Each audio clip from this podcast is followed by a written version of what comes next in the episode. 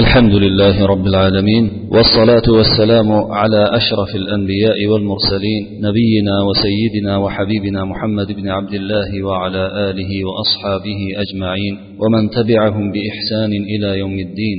سبحانك اللهم لا علم لنا إلا ما علمتنا إنك أنت العليم الحكيم. اللهم علمنا ما ينفعنا وانفعنا بما علمتنا وزدنا علما وعملا يا رب العالمين. muhtaram birodarlar o'tgan suhbatimizda payg'ambar sollallohu alayhi vasallamning uzoq payg'ambarlik boshidagi o'n yil davomida tirgagi bo'lgan u kishiga suyanchiq bo'lgan abu tolibning vafot etganligi hamda rasululloh sollallohu alayhi vasallamni zavjai muborakalarining o'sha qiyin paytlarda suyanchiq bo'lgan bu kishi ham hadija onamizni vafotlariga kelib to'xtagan edik. bugun muallif yangi fasl boshlab rasululloh sollallohu alayhi vasallamga bu ikki suyanchiqlari vafot etib ketganlaridan so'ng mushriklardan kelgan ozorlar haqida so'zlaydi aytadilarki muallif faslun فلما مات أبو بن اشتد البلاء على رسول الله صلى الله عليه وسلم من قومه وتجرأوا عليه وكاشفوه بالأذى وأرادوا قتله فمنعهم الله من ذلك abu tolib o'lganidan so'ng rasululloh sollallohu alayhi vasallamga o'zlarini qavmlaridan balo ofatlar ko'payib ketdi qiyinchilik nihoyatda ortib ketdi tazyiq juda avjiga minib ketdi u kishiga bu makka zodagonlari mushriklari jur'at qilishib ozorni ochiqchasiga bera boshladilar hatto qatl qilishga qaror qildilar. Suiqasdlar uyushtirdilar alloh subhanahu va taolo bularni barchasida u zotni himoya qilib qoldi ya'ni o'ldirishdan to'sib qoldi bu holat rasululloh sollallohu alayhi vasallamga kelgan bu holat ilgarigi o'tgan barcha payg'ambarlarga ularning dushmanlari tomonidan qilgan holatlarni eslatib yuboradi. Banu isroilning oralarida chiqqan payg'ambarlarga qaramang undan oldin o'tgan payg'ambarlarga qaramang hammalariga ushbu rasululloh sollallohu alayhi vasallam keltirgan da'vatni keltirganlari uchun mana shunday ozorlar kelgan. Ular ham o'sha mushriklar ham ilgarigi mushriklar ham alloh subhanahu va taoloni tanimaganlari u zotni qadrini bilmaganlari uchun payg'ambar sollallohu alayhi vasallamga qilganlari kabi ularga ham muomalada qavmiga qarab qavmidagi o'rniga qarab himoyachisiga qarab muomalada bo'lishgan. Hatto shuayb alayhissalomning mushriklari bilan mujodala qilgan qur'ondagi oyatlariga boqadigan bo'lsangiz mushriklar shuayb alayhissalomga o'sha mujodala o'rnida gapirishib turib so'zlashayotgan vaqtlarida sizni qabilangiz bo'lmaganida toshbo'ron qilib o'ldirib yuborgan bo'lardik zero ularni qalbiga o'rnashgan narsa qabilani buyukligi qabilani orqa qilish bo'lgan. Chunki ularni qalbida alloh subhanahu va taoloni azamatidan alloh subhanahu va taoloni ulug'ligidan zarracha yo'q. Shuning uchun allohni ulug'ligini ular xayoliga ham keltirisholmaydi. Shuning uchun ham payg'ambar sollallohu alayhi vasallamning suyanchiqlari bo'lgan abu tolib o'lib ketganidan keyin ilgarigi qilmagan ozorlarni qilib rasululloh sollallohu alayhi vasallamga qattiq aziyat bera boshladi. Muallif o'sha aziyatlarni birin ketin rivoyatlarini keltirib sanab o'tadilar aytadilarki وذكر العلماء من أهل السير وغيرهم فيما لقي رسول الله صلى الله عليه وسلم من قومه أمورا كثيرة سيرة أهل لردن إبارة بولغان يعني رسول الله صلى الله عليه وسلم muborak siyratlarini yozgan kishilardan iborat bo'lgan va u kishilardan boshqa umumiy tarixchilardan iborat bo'lgan ahli ilmlar ulamolar rasululloh sollallohu alayhi vasallam qavmidan tortgan qiyinchiliklari borasida juda ko'p ishlarni yozib o'tishgan aytib o'tishgan ulamolar فمنها ما ذكره ابن إسحاق قال حدثني يحيى بن عروة عن أبيه عن عن أبيه عروة بن الزبير عن عبد الله بن عمرو رضي الله عنهما قال حضرتهم وقد اجتمعوا في الحجر فذكروا رسول الله صلى الله عليه وسلم فقالوا ما رأينا مثل صبرنا عليه سفه أحلامنا وشتم آباءنا وفرق جماعتنا o'sha voqealardan birini ibn ishoq rahimaulloh aytib o'tgan deydilar muallif ibn ishoq aytadilarki menga bu hikoyani yahya ibn urva rivoyat qilib berdi yahya ibn urva urvat ibn zubayrni farzandlaridan bittalari ma'lumingizki urvat ibn zubayrni katta alloma bo'lgan bir o'g'illari bo'lganlar u kishini ismlari hishom ibn urva bu hishom ibn urvat ibn zubayrdan barcha kutubi sitta ya'ni oltita kitob egalari sahihayn sohiblari hamda to'rtta sunan sohiblari rivoyat qilishgan. Yahya ibn urvadan esa bularni hammalari rivoyat qilishmagan balki ba'zi ulamolar rivoyat qilishgan. Sababi bu kishining o'zlarini akalaridek mashhur bo'lmaganliklari uchun. Lekin akalaridek bu kishi ham ishonchli katta ulamolardan bo'lganlar. Shuning uchun imom buxoriy imom muslim imom abu dovud uchalalari bu kishiga bu kishini yo'llaridan rivoyat qilishgan. Shu kishidan rivoyat qilib ibn ishoq rahmatullohi alayhi aytadilarki dadalaridan menga bu kishi hikoya qilib berdilar. Dadalari urvat ibn zubayr katta tobeinlarni allomalari bu kishi o'zlarini yo bu kishi o'zlarini dadalaridan emas bu kishi abdulloh ibn amrdan rivoyat qilyaptilar. Abdulloh ibn amr ibn al as roziyallohu anhudan sahobiydan rivoyat qilib aytyaptilarki sahobiy o'sha abdulloh ibn amr aytyaptilarki men bir kuni quraysh zodagonlarining to'planishida hozir bo'ldi ular makkadagi kabatullohni yonidagi hijrda to'planishdi. Hijrni bilasizlar makka ahlining dastmoyasi yetmasdan halol pullari yetmasdan kabatullohni yonida oy yoyga o'xshagan oydek haligi egik bir devorni qoldirishgan o'sha kabatullohni ichidan ekanligi bu ham kabatullohni chegara ekanligini bildirib turishlari uchun o'shani orasi hijr deb ataladi. O'sha hijrda ular uchrashishdi. Rasululloh sollallohu alayhi vasallam haqida so'zlashishdi. Keyin aytishdiki bu juda sabr qilib yubordik biz. Bizni o'zimizni sabridek sabrni ko'rmadik. Bunga juda sabr qildik biz. Bizni aqllarimizni ahmoqqa chiqardi bu ota bobolarimizni so'kdi. Ilgari ham aytganmiz ota bobolarimizni so'kdi degani rasululloh sollallohu alayhi vasallamning o'sha ota bobolari ibodat qilib kelgan butlarni ayblaganligi uchun shunday deb ta'bir ta'bir qilishyapti. Ya'ni shunday deb atashyapti. Holbuki rasululloh sollallohu alayhi vasallam lafzlari bilan ularni ota bobolarini so'kkanlari yo'q. Lekin ota bobolari ibodat qilib kelgan dinning botil ekanliklarini aytganliklari ular uchun so'kish hisoblandi va so'kdi deb aytishyapti ota bobolarimizni so'kib keldi jamoatimizni bo'lib tashladi فبينما هم كذلك إذ أقبل رسول الله صلى الله عليه وسلم فاستلم الركن فلما مر بهم غمزوه فعرفت ذلك في وجه رسول الله صلى الله عليه وسلم ثم مضى فلما مر بهم الثانية غمزوه بمثلها فعرفت ذلك في وجه رسول الله صلى الله عليه وسلم ثم مر بهم الثالثة فوقف ثم قال أتسمعون يا معشر قريش؟ لقد جئتكم بالذبح.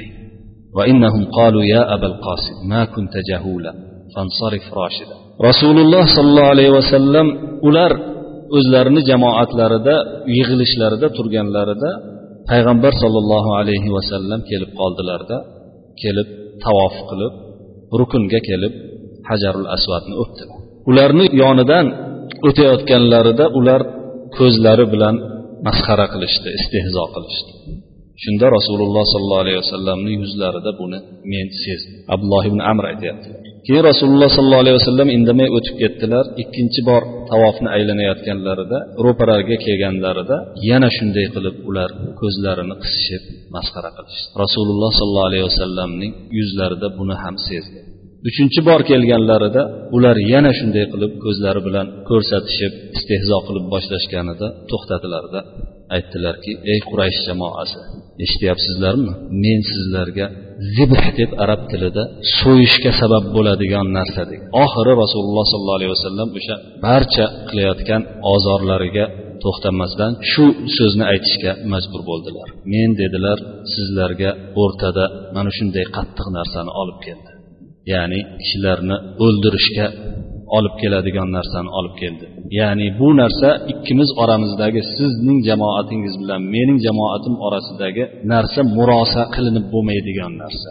Degan ma'noda shunday ular qo'rqib ketganlaridan chunki rasululloh sollallohu alayhi vasallam tahdid qiladigan odam emas edilar. Bekorga gapiradigan odam emas edilar. O'shaning uchun ey abul qosim siz johil odam emassizku bemalol yo'lingizdan qolmang biz hazillashdik degan ma'noda bosib o'zlarini pastga olib qolishdi shunday deganlaridan keyin فلما كان من الغد اجتمعوا كذلك إذ طلع فقالوا قوموا إليه وثبة رجل واحد فلقد رأيت عقبة بن أبي معيط قد أخذ بمجامع ردائه وقام أبو بكر وهو يبكي ويقول أتقتلون رجلا أن يقول ربي الله ertasi kuni yana to'planishdi bular Ba'zi badbaxtlar ham kelib qo'shildi bularni majlislariga o'sha quraysh bezorilaridan quraysh rasululloh sollallohu alayhi vasallamga dushmanligi qattiq bo'lganlaridan. Ertasi kuni to'planishganda rasululloh sollallohu alayhi vasallam yana kaba tomon chiqib kela boshladilar. Shunda ular o'zlariga aytishdiki keling kelinglar bir odamning sakrashi bilan turaylik buni oldiga. Ya'ni hammamiz bir bo'lib bir sakrab tappa bosib buni yiqitaylik deyishdi.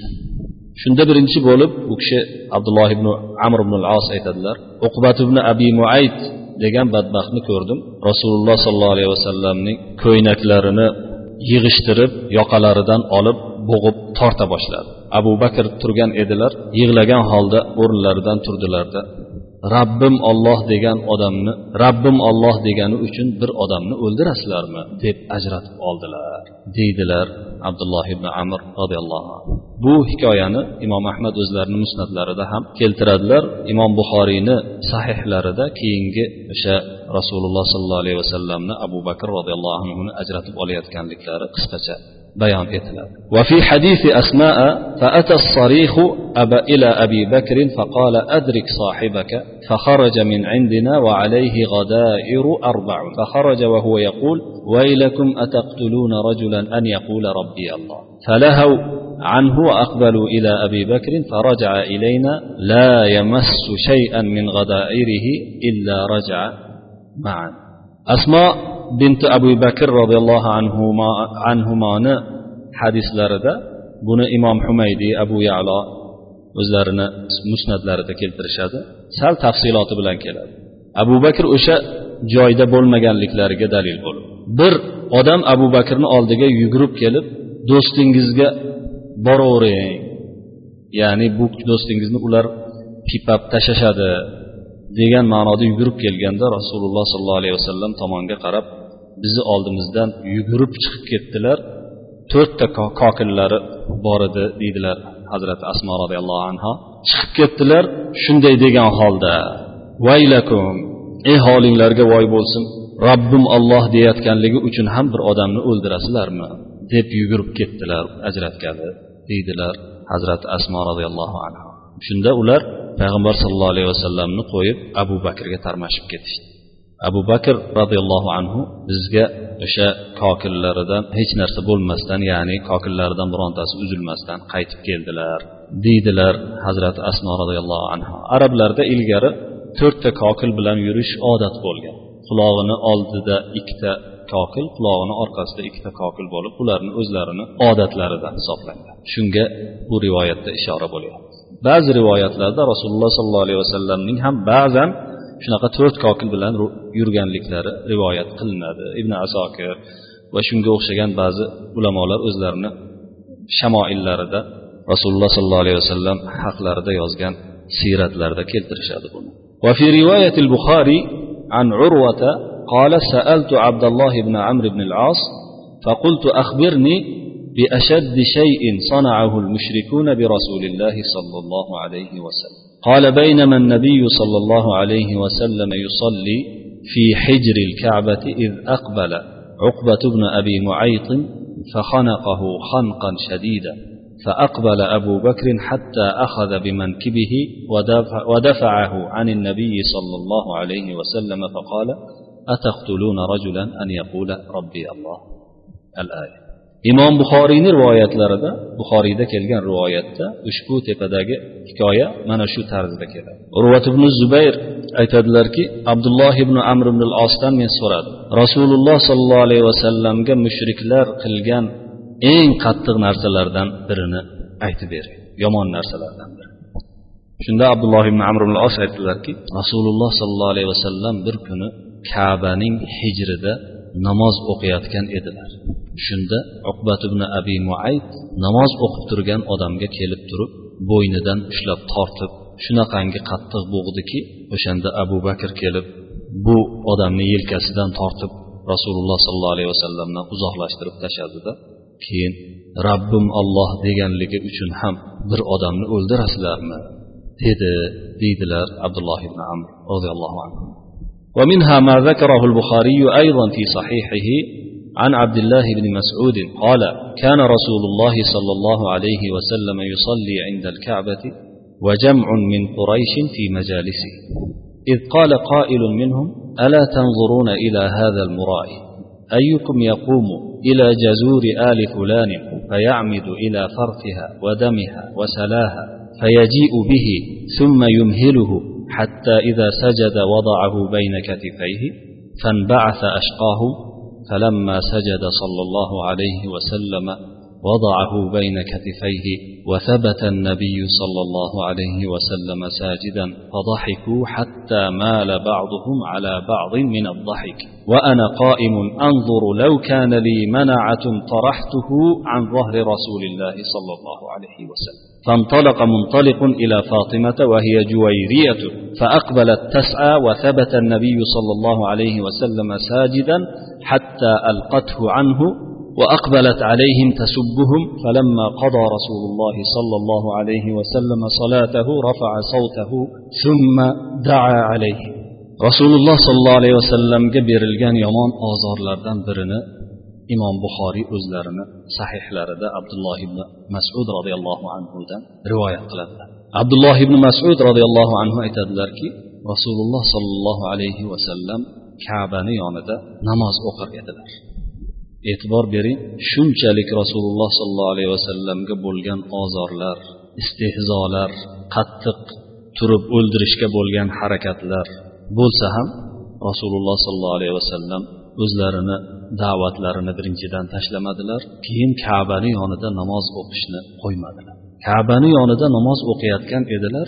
Qurayshni bir jamoati o'zlarini majlislarida ya'ni o'tirishlarida o'tirishar edi. Shunda ichlaridan bittasi shunday dedi. Mana u riyokorga qaramaysizlar. Rasululloh sollallohu alayhi vasallamni riyokor deb atayapti. Mana u riyokorga qaramaysizlarmi? Qaysilaring u palonchini so'yilgan tuyasini oldiga borib bittasini tuyasi so'yilgan ekan o'sha vaqt. Falonchini so'yilgan tuyasini oldiga borib tuyasiga borib uni ichak chavog'iniyu ichidagi qorinni ichidagi najosatlari bilan qonlari bilan hamrohi bilan tuya bir bo'g'oz tuya o'lgan shekilli so'yilgan shekilli. Salo deb o'sha bolani yonidagi hamrohga aytiladi. Homilani yonidagi hamrohga. Shulari bilan qo'shib hammasini ko'tarib kelib mana u riyokor sajdaga borgan borganda to'xtab turib sajdaga borganda yelkasini ustiga kim qo'ya oladi? dedi. Shunda abdulloh ibn masud hatto ismini ham aytmayaptilar. Eng badbaxti turib ketdi. Turib ketdida o'sha narsani olib kelib turdi. Rasululloh sollallohu alayhi vasallam sajdaga borganlarida ikkita muborak yelkalarini orasiga qo'ydi o'sha najosat payg'ambar sollallohu alayhi vasallam sajdada qolib ketdilar ular shunda shunaqangi qattiq kulishdiki hatto ba'zilari ba'zilariga kulishni qattiqligidan kulgini zo'ridan suyanib qolishdi. Ja maza qilib kulganda odam shunaqa bo'ladi. Bir biriga suyanib bir birini yelkasiga urib kulishdi.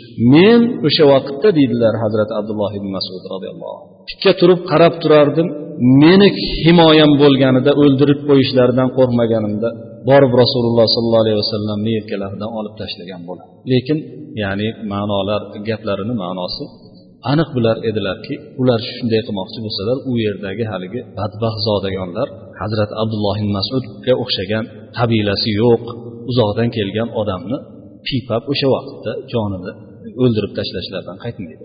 Shunaqa holda rasululloh sollallohu alayhi vasallam sajdada qolib ketdi. O'shanda kim bo'lsa ham bittasi yugurib fotimaga borib aytibdi.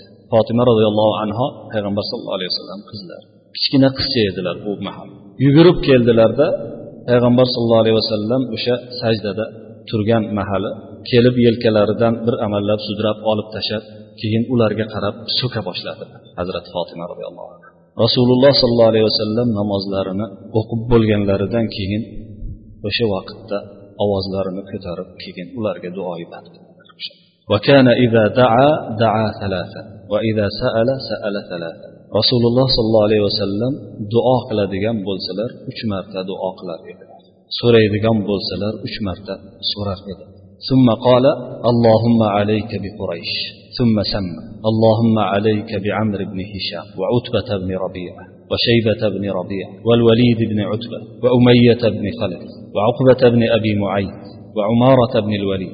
قال عبد الله فوالله لقد رأيتهم صرعى يوم بدر وقد غيرتهم الشمس في يوم حار ثم سحبوا إلى القليب قليب بدر ثم قال رسول الله صلى الله عليه وسلم وأتبع أصحاب القليب لعنة. انتهى. rasululloh sollallohu alayhi vasallam duo qilsalar uch marta duo qilar edilar. So'rasalar uch marta so'rar edi keyin aytdilarki o'sha yerda boshlarini ko'tarib namozni tugatib bo'lganlaridan so'ng ey parvardigoro o'zing qurayishga bas kelgin qurayishga o'zing azobingni yuborgin deganday qurayishga o'zing bas kelgin keyin qurayishdan kimni iroda qilayotganliklarini aytib nomma nom sanadilar. Ey parvardigoro amr ibn hishomni utbat ibn robiyani shaybat ibn robiyani valid ibn utbani umayyat ibn halafni uqbat ibn abi muaytni umorat ibn validni o'zing halok qilgin deb duo qildi. Abdulloh ibn masud aytadilarki roziyallohu anhu allohga qasamki bularni barchalarini badr kuni halok bo'lib yotganini ko'rdi.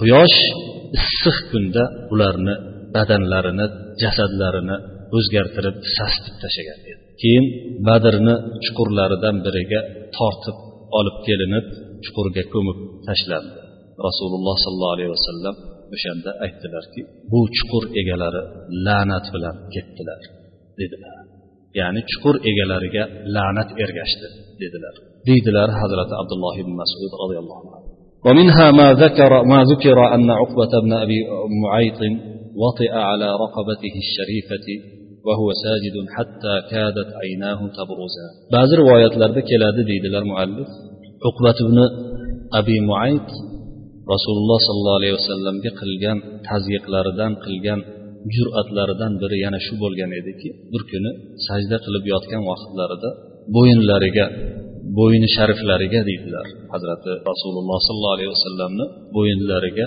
oyog'ini bosib turdi hatto rasululloh sollallohu alayhi vasallamni ko'zlari joylaridan chiqay deb qoldi deydilar shunaqa qattiq bosgan ahlakahulloh ومنها حثو سفهائهم التراب على وجهه ورأسه ذكره ابن إسحاق yana ibn ishoq rahmatullohi alayhi aytgan qurayshning ozorlaridan biri rasululloh sollallohu alayhi vasallamga qurayshni betamizlarining yuzlarigayu boshlariga tuproq olib kelib sochishlari bo'lgan rasululloh sollallohu alayhi vasallam yo'ldan o'tib ketayotsalar yoki namoz o'qiyotsalar o'shanaqa betamizlari kelishib turib rasululloh sollallohu alayhi vasallam boshlaridan tuproq sochib ketishadi ومنها أنهم يطرحون الفرث والدماء على بابه yana ozorlaridan biri turli najosatlarni qonlarni qo'y mol so'yilganda chiqadigan qornidan chiqadigan najosatlarini payg'ambar sollallohu alayhi vasallamni eshiklarini tagiga olib kelib tashlashar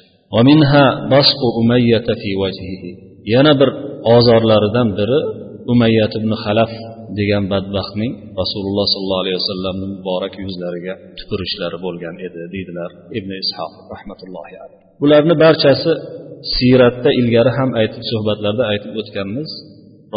Hazrati rasululloh sollallohu alayhi vasallamning o'zlaridan yoki sahobalaridan imom buxoriyning isnodlaridek kelmagan bo'lsa ham siyratdagi hikoyalarda ba'zan san'atning ozroq zaifligi zarar qilmaydi ahkom hadislari bo'lmas ekan bu siyratda keladigan shu ahli siyrat siyrat ahli ittifoq qilgan hikoyalarni mana shunday keltirish joiz hisoblanadi قال ابن إسحاق وكان النفر الذين يؤذون رسول الله صلى الله عليه وسلم في بيته أبو الحكم بن أبي العاص ابن أمية وعقبة بن أبي معيط وعدي بن حمراء الثقف وابن الأصداء الهذلي وكانوا جيرانه ولم يسلم منهم أحد إلا الحكم بن أبي العاص.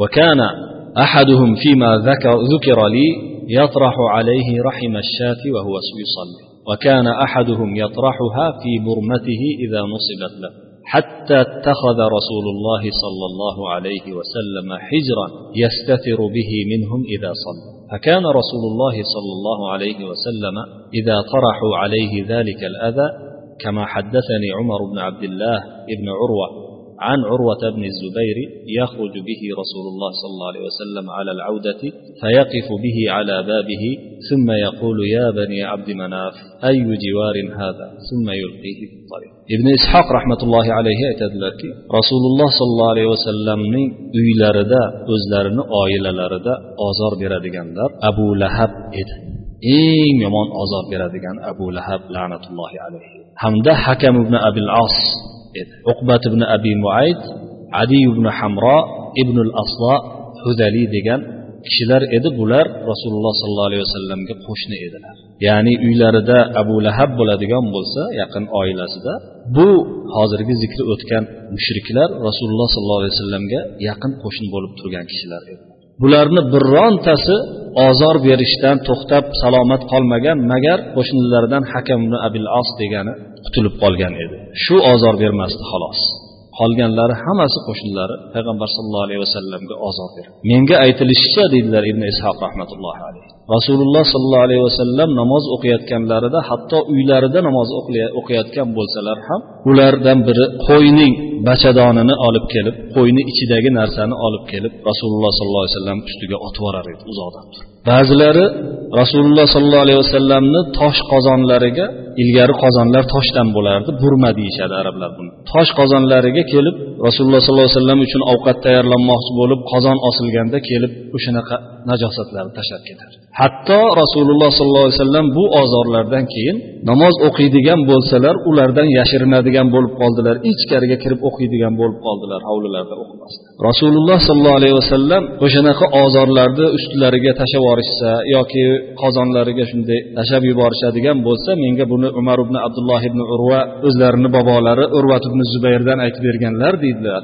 hazrat ibn ishoq rahmatullohi alayhi shunaqa qilib tashlab ketishsa rasululloh sollallohu alayhi vasallam o'sha najosatni olardilarda qaytib chiqib eshiklarini oldida to'xtab turib ey bani abdumanof bu qanaqa qo'shnichilik deb qo'yardilaru keyin ko'chaga borib tashlab kelar edilar deydilar وحدثني هشام بن عروة عن أبيه عروة قال لما نثر ذلك السفيه على رسول الله صلى الله عليه وسلم التراب دخل رسول الله صلى الله عليه وسلم والتراب على رأسه فقامت إليه إحدى بناته فجعلت تغسل عنه التراب وهي تبكي ورسول الله صلى الله عليه وسلم يقول لها لا تبكي يا بني فإن الله مانع أباك قال ويقول بين ذلك ما نالت مني قريش شيئا أكرهه حتى مات أبو طالب ibn ishoq hikoyalarida davom etib aytadilarki hishom ibn urva menga aytib berdilar dadalari urvat ibn zubayrdan u kishi aytadilarki haligi betamiz rasululloh sollallohu alayhi vasallamni muborak boshlariga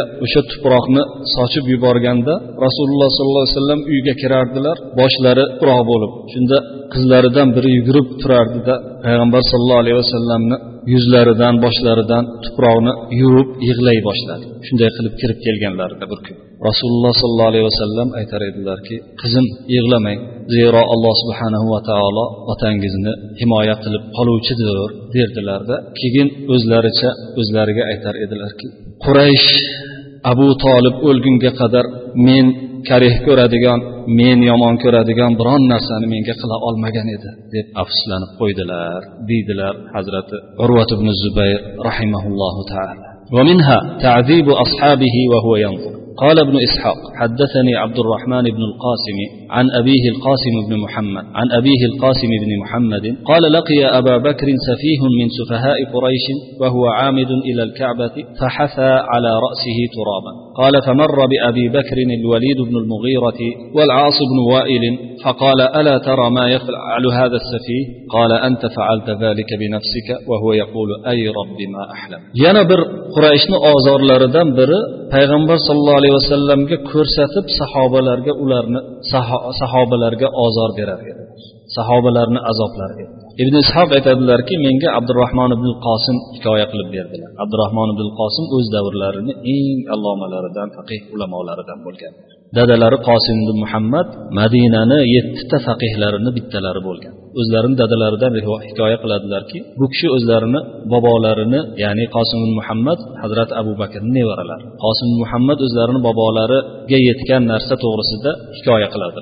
Aytadilarki abu bakrni oldiga quraysh betamizlaridan biri kelib kabaga ketayotganlarida. Shunday namozga ketayotgan ibodatga ketayotgan odamni ustiga tuproq quyib yubordi tuproq quyib rasululloh sollallohu alayhi vasallam ko'rib turibdilar edi. Abu bakrni oldidan valid ibn mug'ira bilan osim ibn voil degan mushrik o'tib qoldida shunda abu bakr bu betamizlaring qilayotgan narsani ko'rmayapsizlarmi? dedilar. Shunda ular yuzlarini burishib o'zingga o'zing qilding buni. Deb o'tib ketdi. Hazrati abu bakr esa ey robbim qandayyam halim zotsana derdilar. Deydilar hazrati qosim ibn muhammad rahmatullohi alayhi. Keyin muallif ibn ishoqdan bir uzun hikoyani rasululloh sollallohu alayhi vasallamga kelib quraysh kofirlari qilgan taklifni hikoya qilib aytishga o'tadilar. Buni keyingi suhbatga qoldiramiz. Hozir esa sizlar bilan xayrlashamiz. Va sallallohu vasallam va baraka ala nabiyina muhammad va ala alihi va ashabihi ajmain. Vassalomu alaykum va rahmatullohi va barakatuh.